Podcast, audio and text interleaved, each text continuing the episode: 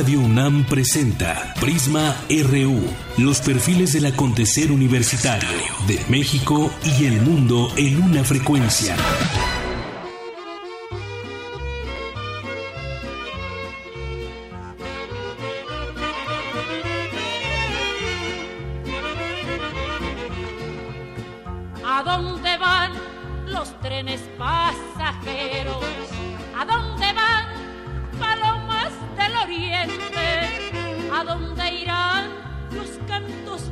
Dolientes?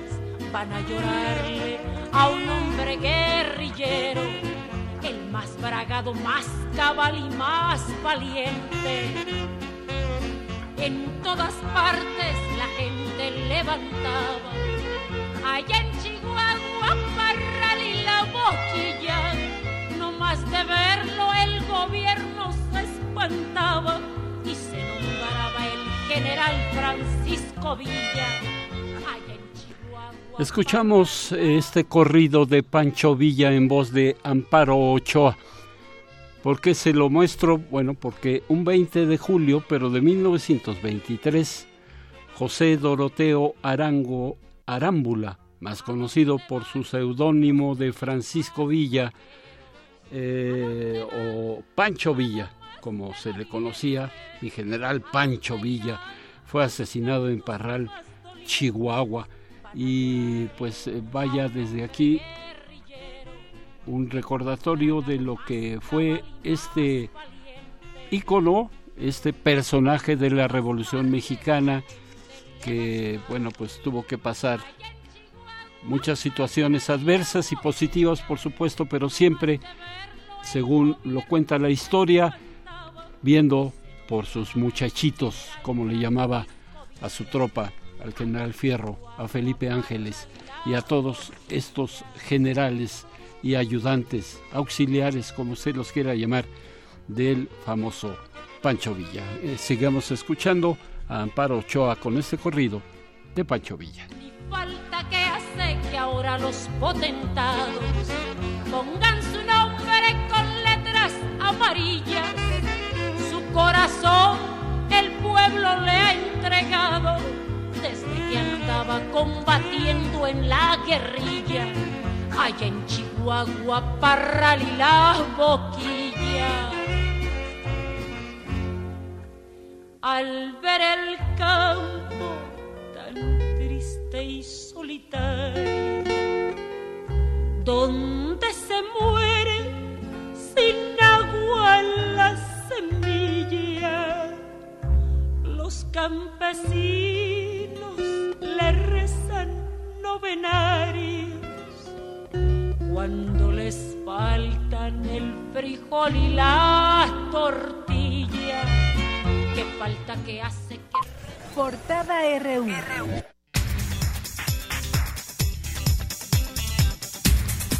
De lleno a la información, Inés Arroyo Quirós, investigadora del Centro Regional de Investigaciones Multidisciplinarias de la UNAM, colaborará con la Unión Europea sobre comercio de vida silvestre. Manelik eh, Martínez López obtuvo puntaje perfecto para ingresar a la licenciatura en biología de la UNAM con 120 aciertos en un examen completo. Trabajadores del gobierno capitalino comenzaron pruebas de confinamiento para ampliar la ciclovía de Avenida Revolución hacia Ciudad Universitaria. Mexicanos contra la corrupción alertó que a falta de magistrados anticorrupción, fallos del Tribunal de Justicia Administrativa serían anulados. Morena y el PRI solicitaron al INE aplazar revisión de lineamientos que regularían la entrega de programas y apoyos en tiempos electorales para el 2018. El gobierno de Morelos solicitó a la Secretaría de Comunicaciones y Transportes un informe con medidas de prevención para garantizar seguridad de habitantes de la zona del Paso Express. El gobernador de Veracruz dijo que grabó pláticas con cómplices de Javier Duarte y pidió a la PGR declarar como testigo para mostrarlas. En demanda de una mesa de negociación y contra la evaluación docente, maestros de la CENTE marchan en Jalapa rumbo al Congreso Estatal. La Auditoría Superior de la Federación suspenderá temporalmente su participación en la red por la rendición de cuentas debido a la designación de su nuevo titular. Elementos de seguridad pública de la Ciudad de México realizan un operativo en inmediaciones del metro Chilpancingo para retirar e inhibir puestos ambulantes. En la economía, grupos de trabajo que aún no definen el número de rondas que tomará la renegociación del TLC, dijo Jerónimo Gutiérrez, embajador mexicano en Estados Unidos. La salida de Estados Unidos del Tratado de Libre Comercio de América del Norte o la imposición de un nuevo arancel o de un impuesto fronterizo encarecería la producción automotriz según estudios de analistas.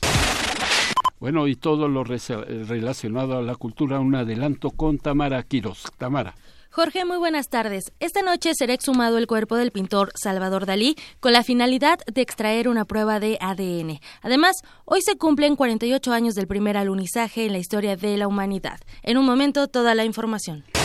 Gracias, Tamara. Y por supuesto, información internacional, en esta ocasión a cargo de Cindy Pérez. Cindy, ¿cómo estás? Hola, muy bien, muchas gracias Jorge, buenas tardes. Hoy en la información internacional hablaremos de la hora cero en Venezuela, de las nuevas investigaciones a Trump y de las cifras del VIH que dio la ONU. Todos los detalles más adelante. Te escuchamos, Cindy. Y por supuesto, toda la información deportiva a cargo de mi compañero Isaí Morales, quien ya está aquí en el estudio. Señor. ¿Qué tal, don Jorge? ¿Cómo está? Hoy en el Zarpazo vamos a hablar sobre la nueva indumentaria de Pumas para este Apertura 2017. ¿Usted ya lo vio? Ya lo vi, eh, me gustaron las franjitas, las franjas, franjas, franjas. Las franjas que traen en, las, mangas, de, de, la playera. Eh, por supuesto, el gran puma que te caracteriza desde hace muchos años al uniforme de los pumas de la UNAM, pero estas franjas es la novedad digo, independientemente de los patrocinadores y todo esto que tiene que ver con la comercialización, pero estas franjas me parecieron llamativas. Así es, y más adelante, bueno, vamos a comentar por qué el motivo de estas franjas. Perfecto. Bueno, pues este hasta aquí este resumen de entrada de Prisma RU.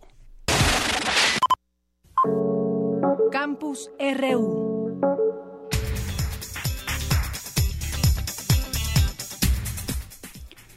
Bien, en la actualidad la Asociación Mexicana de Diabetes realiza una campaña para que la población identifique los, los tres tipos de este padecimiento y que aprenda a reconocer sus diferencias.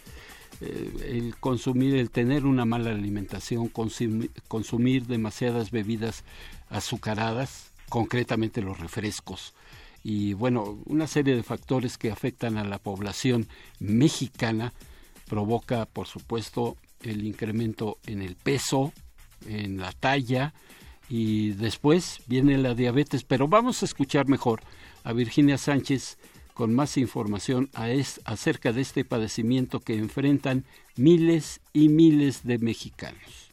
Hola, ¿qué tal? Muy buenas tardes. Esta es la información. Existen tres tipos de diabetes la tipo 1, la tipo 2 y la diabetes gestacional.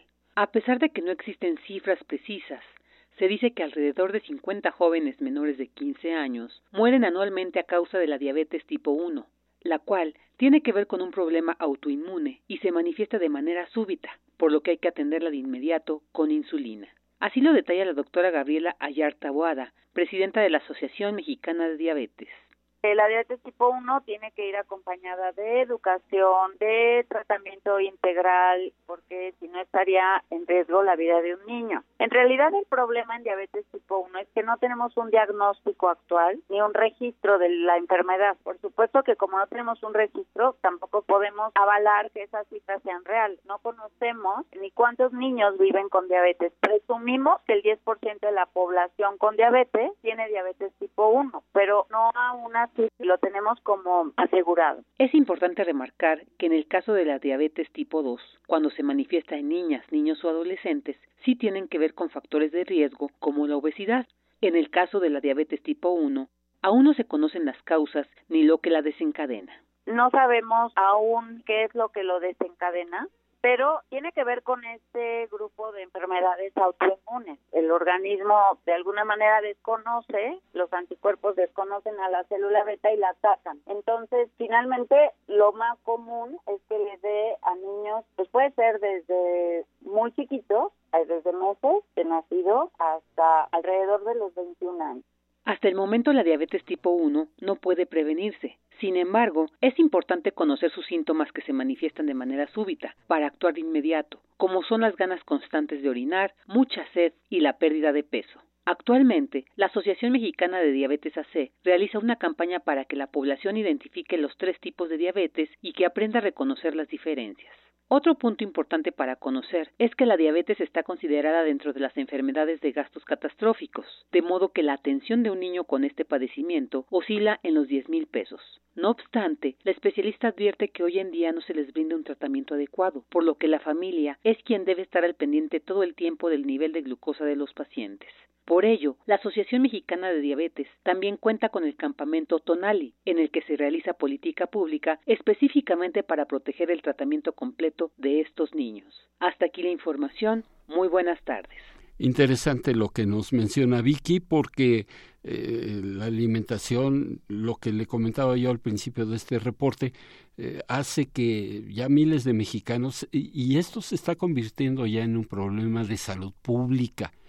Las propias autoridades han señalado que la diabetes está creciendo constantemente y en una forma preocupante en nuestro país justamente por este tipo de alimentación y de situaciones, factores que provocan o que eh, desatan la enfermedad de la diabetes, además de que es hereditaria, vamos, si alguno de nuestros familiares sufrió o sufre de diabetes, algún familiar directo, eh, cualquiera de nosotros puede ser, tiene un alto riesgo de poder desarrollar la enfermedad en lo que resta de su vida. En fin, tome usted en cuenta la información que nos dio Vicky, tome usted sus previsiones, aliméntese mejor y trate de consumir cosas que no tengan tanta azúcar y cosas naturales, tal vez un poco de fruta, verduras, una alimentación sana.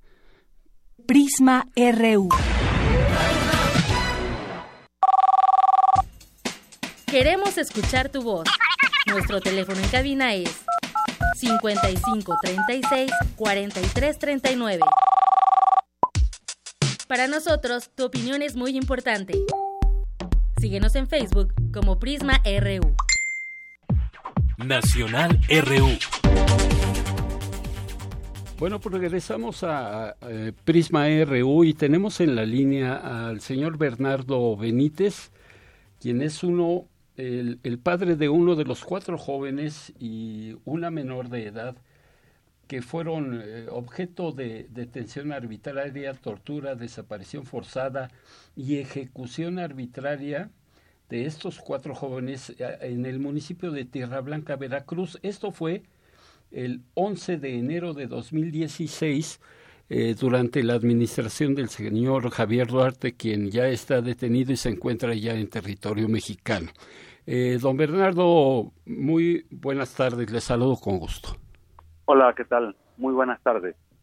Bueno, la primera pregunta, esta recomendación de la Comisión Nacional de Derechos Humanos, ¿qué es lo que le pide a la actual administración del señor Miguel Ángel Yunes? De las que nosotros creemos que es la más importante es que admiten las violaciones graves de los derechos humanos de, de nuestros hijos como de nosotros mismos, ¿no? Yo creo que es de la parte mejor que nosotros vemos en cuanto a las recomendaciones pero me, más que más que otra cosa me gustaría más eh, darte temas que creo que faltaron en las recomendaciones de los derechos humanos porque independientemente de todo que nosotros buscamos es la justicia para nuestros hijos y que sean condenados las personas que ya se encuentran detenidas porque recordemos que tiene más de un año seis meses que fueron atrapados y resulta de que aún no reciben la condena, ¿no? es la principal el principal pedimento que nosotros estamos haciendo a, todas las autoridades, ¿no? Eh, te podría yo comentar que creo que en las recomendaciones faltó eh, tomar en cuenta que se deben de ampliar la, investigación hacia las cadenas de mando porque no viene en las recomendaciones y creemos que es una de las de las cosas que debió de haber venido porque todos sabemos que ahora en prisión el secretario de Seguridad Pública Arturo Zurita también estaba también coludido con con Conde pues era su jefe inmediato. Eh, además de, de, una investigación en la cuestión administrativa por los malos tratos que tuvimos en el inicio de la investigación en Tierra Blanca eh, por parte del, del, del, fiscal de Tierra Blanca, comisiones por parte de la PGR, Delegación Veracruz, por, por no querer investigar lo de la delincuencia organizada, se deslindaron, es la hora que que no lo han hecho. Tuvimos una reunión con el Procurador General de la República, donde nos se comprometió con nosotros a que PGR iba a traer el caso, no se ha hecho. Vaya, hay situaciones que, que, que, no las vemos mal, como que se nos vaya, se le exige al gobierno de Miguel Ángel Yunes que el secretario de Seguridad Pública debe de externarnos una, eh, darnos eh, una, le llaman una disculpa pública hacia las cinco familias, pero hay otros detalles ahí que también creo, pues, digo todo lo que lo, que dice estamos de acuerdo. En lo que no estamos de acuerdo es en que no se pusieron muchos detalles que nosotros creímos que iban a venir en la recomendación ahora don Bernardo eh, sabemos que la vida de un ser humano no se puede reparar, no se puede eh, traer de nuevo a, las personas que fueron victimadas por este, estos sujetos. Yo lo que entiendo es que ustedes lo que piden es un castigo ejemplar para los, las personas que ya están detenidas.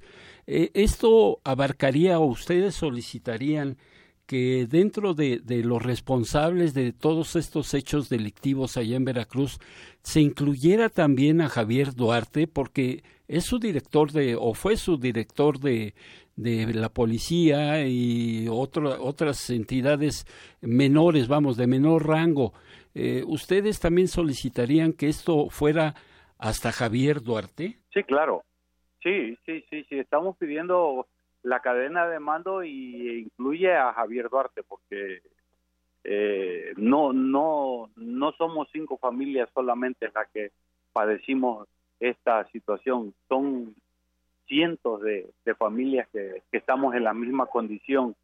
Eh, si no se puede hacer en este momento, veríamos la manera quizás de adherirnos, de juntarnos con los colectivos que hay en el en el estado y, bueno y hacer una una denuncia junto con todos los colectivos y toda la gente que se quiera unir a nosotros para para que también sea investigado Javier Duarte por esa situación. El jefe superior era él y, por la cadena de mando también tendría que ver en, esa situación. Justamente es lo que le quiero preguntar, don Bernardo.